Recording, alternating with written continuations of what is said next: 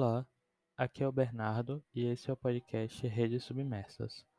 Hoje vamos falar um pouco sobre representatividade.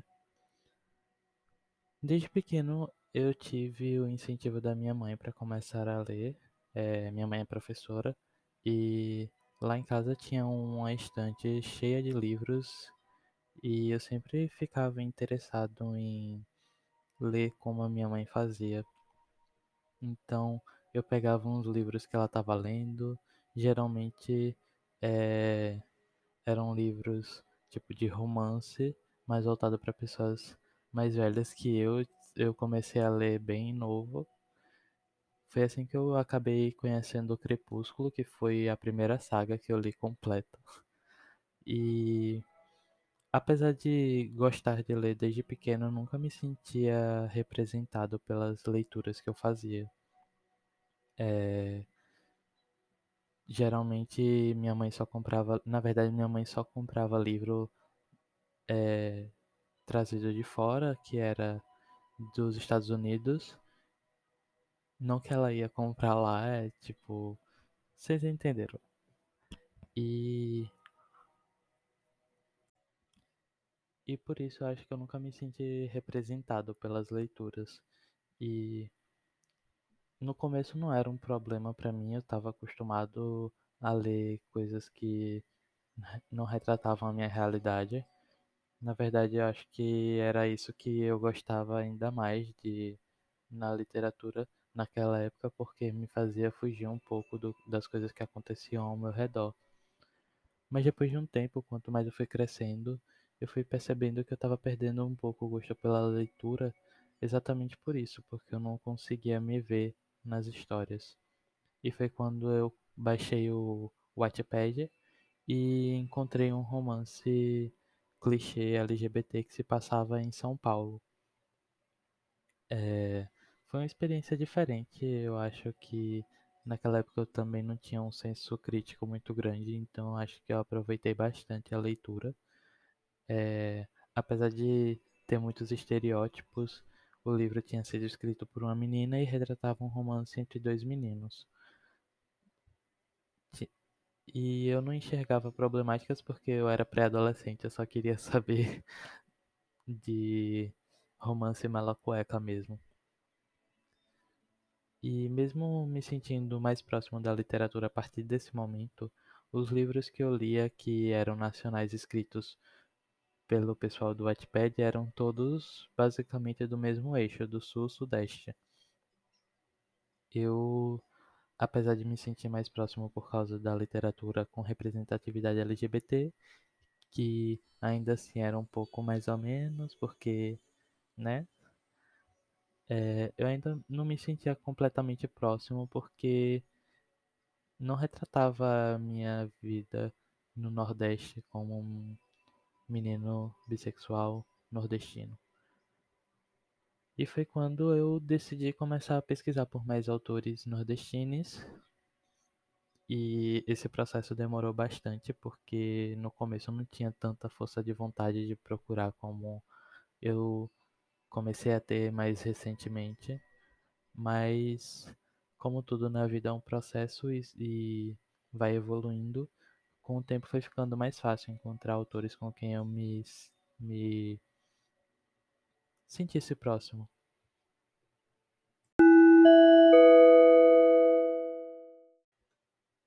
Então, é, em 2018 mais ou menos, eu simplesmente parei de procurar, eu parei de ler. Eu estava entrando na faculdade de design, então é, minha vida passou a ser só design. Eu estava lendo só coisa da faculdade. E por um tempo eu tive essa essa falta de ânimo com a literatura. Até que em 2019 eu entrei em um projeto de pesquisa da minha faculdade, que era para pesquisar sobre a história gráfica de Sergipe. E o contato que eu tive com livros que foram publicados aqui, livros, revistas, isso me fez reacender a minha procura por histórias que se passassem no Nordeste. Eu conheci a maioria dos livros que tinham sido impressos aqui num período de 1840 até 1960. Eram livros de não ficção, mas tinham alguns que eram crônicas e, e contos, e era bem interessante ver como a literatura sergipana ia se expandindo com o passar dos anos. E como eu estudo mais a parte do design e não da literatura, também foi interessante ver como a visualidade dos livros iam além do, das referências que o pessoal que trabalhava nesses projetos gráficos tinham, que geralmente ou vinham do sul-sudeste ou de Portugal, dos países da Europa. Graças a esse projeto de pesquisa, eu comecei a pesquisar e descobri uma autora chamada Tina Correia, que é sergipana, mas que mora no Rio, e que escreveu De Paris a Paripiranga, que é um livro que eu comecei a ler e fiquei simplesmente apaixonado pela escrita dela. É, não se passa em Sergipe, mas se passa na Bahia. E foi o primeiro contato que eu tive assim com uma autora nordestina que me fez querer ler o livro todo, sabe? Que não era uma leitura obrigatória, eu estava lendo porque eu queria ler. Depois disso, eu acabei me inspirando e pensando, por que não escrever um livro que se passe todo no Nordeste? E foi aí que eu comecei a escrever alguns contos de ficção especulativa fantasia, ficção científica e tudo mais. E surgiu Mar dos Afogados, que é uma coletânea com seis contos é, que retratam a morte por diferentes perspectivas. E todos os contos se passam no Nordeste. Tem alguns que se passam em Sergipe, outros em Recife, na Bahia. Mas todos eles são interligados. Eu acho que foi uma coisa que eu gostei muito de trabalhar porque eu estava me reconectando com as minhas raízes e entendendo um pouco melhor sobre a cultura do a cultura sergipana, a cultura do Nordeste em si, porque eu precisei estudar também alguns livros sobre Recife, sobre a Bahia, sobre Alagoas. E isso foi interessante porque me fez ampliar mais o meu repertório. E ajudou bastante na escrita de Mar dos Afogados. É... Tem um conto que é inspirado no cangaço, mas eu misturo com algumas referências minhas de filmes do faroeste, por exemplo, que é o primeiro conto, Estrela. É, a minha orientadora da pesquisa, ela tem um livro publicado, eu acho que foi esse que ganhou o Jabuti, que é uma pesquisa sobre Maria Bonita, que é Maria Bonita do Capitão, que é sobre a moda dos cangaceiros. E eu achei interessante retratar a estética do cangaço em um negócio meio faroeste. Hoje em dia eu entendo algumas problemáticas do, dos contos da retratação do cangaço como eu fiz. Tipo, não foi nada explícito assim com certeza hoje em dia eu não não escreveria daquela forma. Talvez eu tentasse atualizar mais para as coisas que eu entendo agora. Mas ainda assim foi uma boa experiência de estudo e de escrita. Depois da publicação de Mar dos Afogados, que foi feita em outubro de 2019, eu publiquei Feito Confete em 2020, durante o carnaval de 2020, que era um romance, um conto LGBT sobre dois garotos que se conhecem na faculdade e passam o carnaval juntos. E foi esse conto que me fez entrar no Twitter e procurar mais autores que trabalhassem é, é, histórias com representatividade. Foi por causa disso que eu acabei conhecendo uma galera bem massa. É, o Arthur Araújo, que trabalha comigo hoje na Midas Revista, Vitor Marques, Pablo Prachedes, Isabela Vieira, Vanessa Pérola. Todo mundo que eu sigo hoje que tem uma produção literária incrível, que trabalha com representatividade e são grandes referências para minha escrita. Eu acho que nos últimos anos a literatura nordestina com representatividade tem crescido bastante. A grande maioria é independente, mas a gente já vê nordestinos ocupando espaços como Pedro Ruas, que está sendo publicado pela seguinte, o Tiago Lee, que é sergipano, ele vai lançar um livro agora, que é o que ele tinha lançado pela página 7. E é muito bom ver que garotos da idade que eu tinha quando comecei a ler vão ter vão ter essas referências e vão conseguir se sentir parte de, das coisas que leem. Eu espero que mais pessoas do Nordeste que escrevem personagens com representatividade consigam cada vez mais espaço e a representatividade seja algo que seja mais natural, sabe? Que a gente consiga encontrar um livro na livraria ver que foi escrito por um, um, um autore nordestino e ler.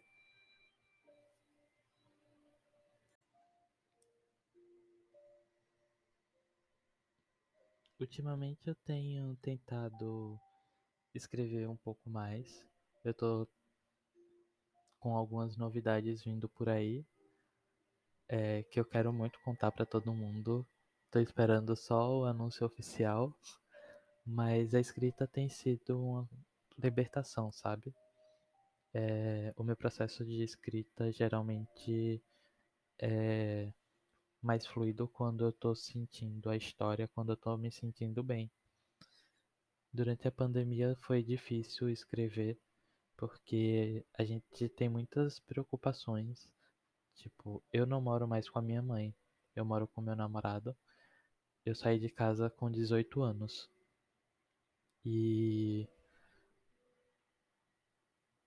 quando eu decidi sair de casa e morar com meu namorado, eu tive um tempo que eu não estava conseguindo gostar de nenhuma história. Mas eu estava escrevendo bastante. Eu estava escrevendo as coisas que eu sentia, eu estava me sentindo um pouco magoado, me sentindo egoísta. E isso refletia bastante nas coisas que eu estava escrevendo no, naquele momento. E todas as histórias que eu escrevia eu geralmente deletava ou mandava um textinho assim para minha mãe ler, para que ela soubesse que mesmo eu estando longe eu estava ali por ela. E a escrita é esse negócio sentimental de conexão a gente tenta se conectar com nós mesmos quando escrevemos e com as pessoas que vão nos ler. Demorou um pouco para entender isso.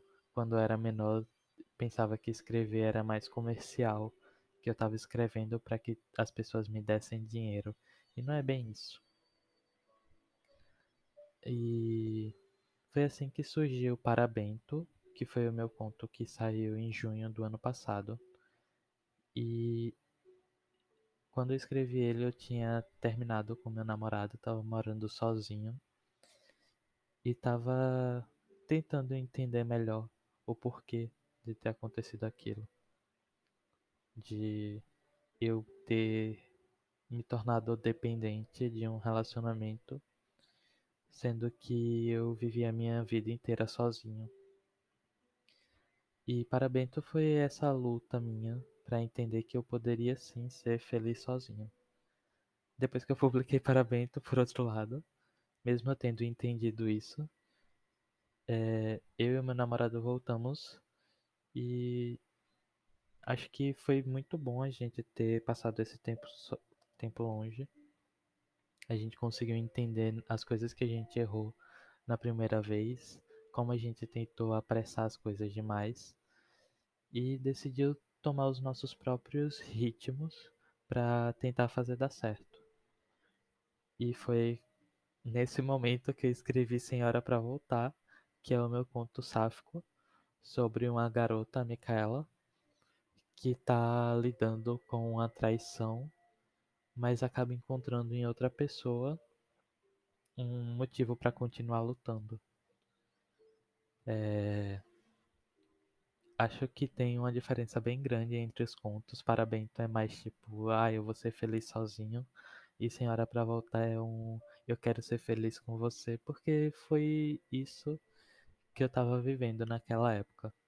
Eu sei que é um pouco é, superficial os eu falar tanto assim de amor, mas eu acho que no momento que a gente está vivendo, essa é a coisa que faz a gente querer se agarrar a alguma coisa. E a escrita é, para mim, essa âncora que me faz querer me agarrar em alguma coisa. Depois da publicação de Parabéns de Senhora para Voltar, eu me organizei um pouco e decidi criar o projeto da Midas Revista, que é uma revista literária com foco em publicação de contos com representatividade. Em setembro de 2020, a Midas foi surgiu assim no, nas mídias sociais e a gente lançou nosso primeiro edital para recebimento de contos, que foi Mitologia Grega, Deuses e Monstros. E a gente queria que as pessoas reimaginassem a mitologia grega com protagonismo de pessoas pretas, é, PCDs, de nordestines. Queria que a gente que trouxesse os contextos da mitologia para o Brasil principalmente. E foi um processo difícil, eu não sabia o que eu estava fazendo na maior parte do tempo. Eu sou designer, então eu pensei que eu poderia criar a revista e só fazer a parte do design. Graças à minha equipe, a gente conseguiu fazer dar certo. É, Arthur Araújo, é, Ana Yasuda, Ju Medina, Kaltentrovski, Olivia e agora Sayonara. Eles me deram o apoio que eu precisava naquelas, naquelas, naqueles momentos difíceis de estar tá com a revista nova, não ter um público grande e mesmo assim precisar lançar a revista. A gente precisou é, dar um tempo maior para as pessoas submeterem contos e eu confesso que eu fui muito ambicioso quando criei essa revista, mas eu queria ter um espaço com representatividade para cada vez mais pessoas se aproximarem da literatura com representatividade. E a Midas Revista se tornou esse espaço, até porque é uma revista gratuita e vocês podem ler lá no nosso site midasrevista.com.br. E eu me sinto muito orgulhoso das coisas que eu escrevi, das coisas que eu criei. E eu acho que é sobre isso. A gente está no mês do orgulho LGBT. E apesar das coisas ruins que estão acontecendo ao redor do mundo, principalmente no nosso país, é, esse é um mês da gente comemorar as conquistas. E eu precisava fazer um, um desabafo sobre isso, sobre o meu processo porque eu acho que talvez alguma pessoa se inspire. E é sobre isso. Bom, eu quero convidar vocês a conhecer a Midas e os meus livros. Vocês podem me seguir nas redes sociais, arroba Vicente Bernardo no Twitter e arroba bern.i3 no Instagram. E a Midas Revista é só o site mesmo e as redes Midas Revista. Até uma próxima e muito obrigado por terem ouvido até aqui.